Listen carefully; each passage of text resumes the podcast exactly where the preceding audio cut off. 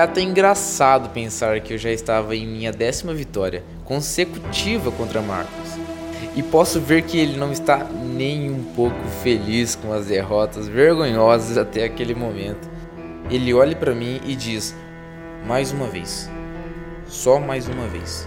Vejo que ele está desesperado para vencer, nem que seja uma única vez, mas eu não sou do tipo que deixaria ele vencer. Seria desonroso não jogar para valer. Isso era uma questão de honra. Ele ainda estava vidrado na tela, sentado no chão, com o joystick na mão. Minhas preocupações passaram após eu vencer a terceira partida, pois eu percebi que eles não, não faziam ideia de quem eu realmente era. E isso dava um alívio em meu peito, pelo menos isso. Minha respiração já estava normal e controlada quando Isabela empurra meu ombro usando o ombro dela. Eu a olho concentrado no jogo e falo o que penso na minha mente. Digo baixinho, mas percebo que foi até um certo tom de hostilidade. Mas parece que Marcos está tão concentrado que, mesmo eu falando, ele parece nem mesmo ouvir. Nada não, apenas achei que você joga muito bem. Essas foram suas exatas palavras, que não sei quais foram suas intenções, mas prenderam minha atenção de uma forma que eu não sei explicar. Ah, eu gosto de jogar, e muito por sinal, mas fazia algum tempo que não jogava. Ela faz uma cara de espanto olhando para mim e para a tela ao mesmo tempo, percebendo o que estava acontecendo. Minha nossa, ela diz. O Marcos joga todo santo dia e até agora não ganhou nenhuma partida de você, que nem está olhando para a tela. Como isso é possível? Fico bem quieto naquele momento. Provavelmente minha cara estava de preocupação, mas não conseguia ver porque estava olhando para a tela e para Isabela ao mesmo tempo. Mas compreendo logo de cara e sou derrubado por um combo de poder de Marcos. Parece pular de alegria quando consegue fazer esse feito. Eu perco a concentração por um leve instante e quase perco a partida. Ele estava sentado na minha frente enquanto que eu estava na cama. E ele olha de baixo para cima rapidamente para mim e volta a olhar para a tela. Ele apenas queria ver minha reação e conseguiu provavelmente o que queria. Aí, tá vendo, Isabela? Não sou tão bom assim. Tento fingir que aquilo era apenas habilidade, mas a verdade era aterrorizante. Meus reflexos me fizeram ficar tão bom que não consigo mais perder. Meu corpo age sozinho e fico impressionado com aquilo. Não havia feito esse teste ainda.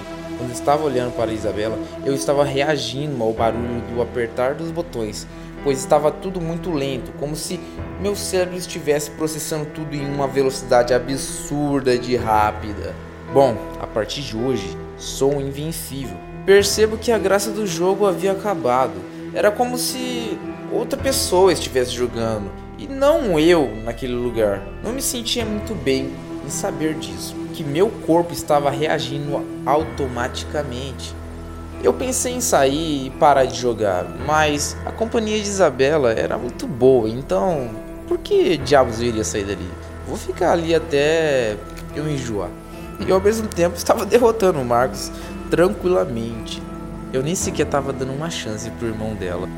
O pior de tudo é que eu podia ver claramente que ele estava se esforçando para encontrar uma forma de me vencer, mas ele somente falhava miseravelmente. Ele até que era bom, talvez se ele jogasse com meu eu antigo, poderia até jogar contra mim, de igual para igual. Mas nesse momento eu estou absurdo de apelão. Eu havia perdido a conta, mas chegou uma hora que Marcos se levantou e desligou o videogame de raiva, mas tentou disfarçar. Desisto. Caramba, tu deveria jogar campeonato mundial, sabia? Diz ele tentando acalmar os nervos. Pelo menos ele achava que estava conseguindo.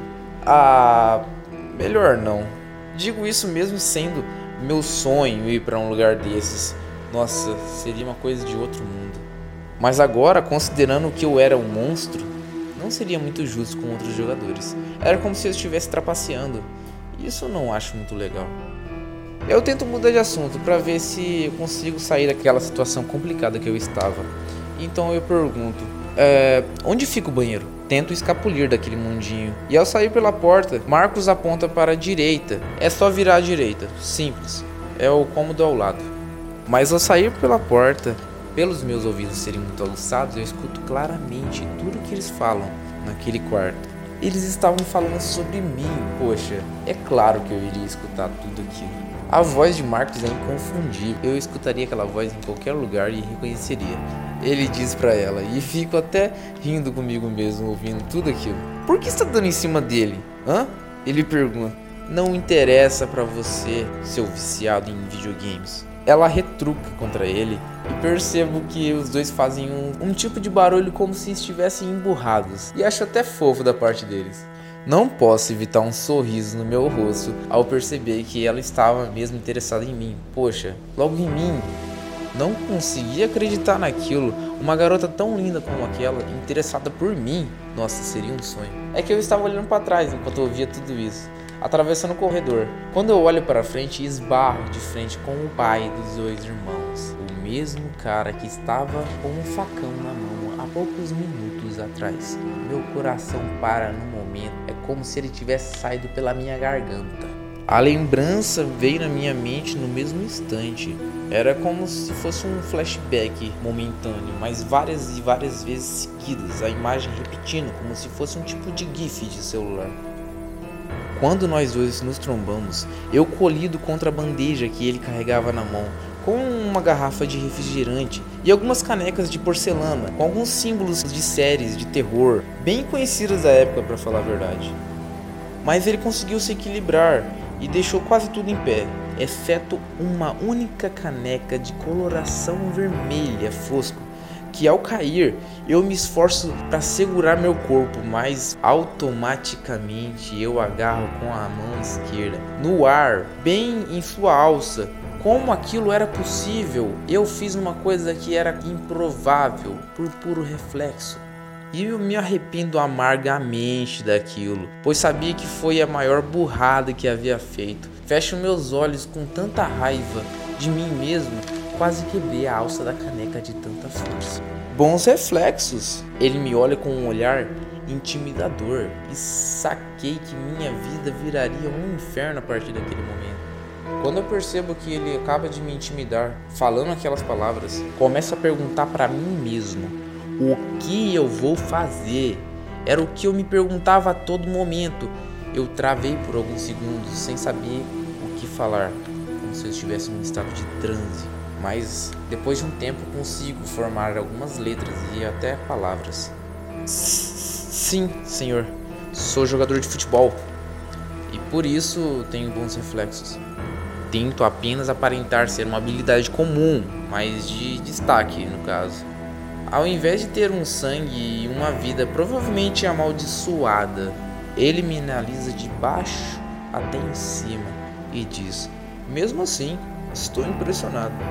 Apenas dou um sorriso, que obviamente é forçado, mas o mais convincente possível que eu poderia fazer naquele momento.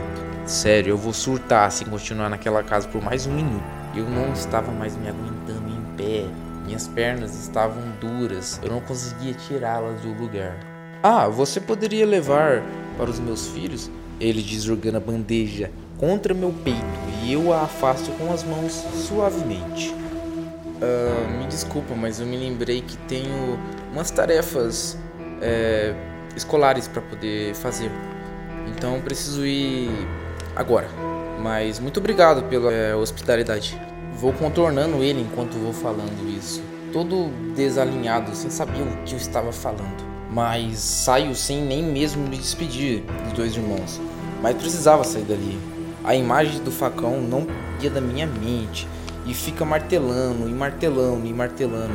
É como uma tortura, só que psicológica. Saindo do apartamento dos irmãos, corro e entro no meu Vou ao meu quarto e a fecho e me jogo contra a cama.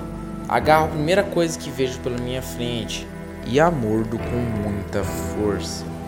Quando abro minha boca e tiro os dentes bem devagar, percebo dois buracos bem feitos na parte de cima do travesseiro que eu acabei de morder. Preocupado quando percebo o que aqueles dois buracos significavam, saio correndo e vou até o banheiro do meu quarto. Quando olho, vejo que meus olhos mudaram de cor e os dentes estavam enormes e tento meio que cutucá-los com o dedo e ao sentir percebo que não era uma alucinação minha como da última vez. Eu realmente estava me transformando. E realmente era verdade. Naquele momento em que eu tentei fugir dele, a vontade minha de matá-lo era real. Eu não consegui me controlar, por isso saí correndo, sem saber o que fazer.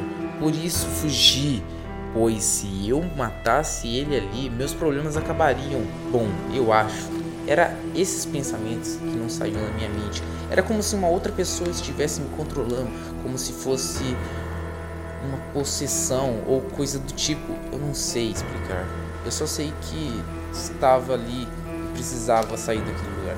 Eu queria matá-lo de qualquer forma.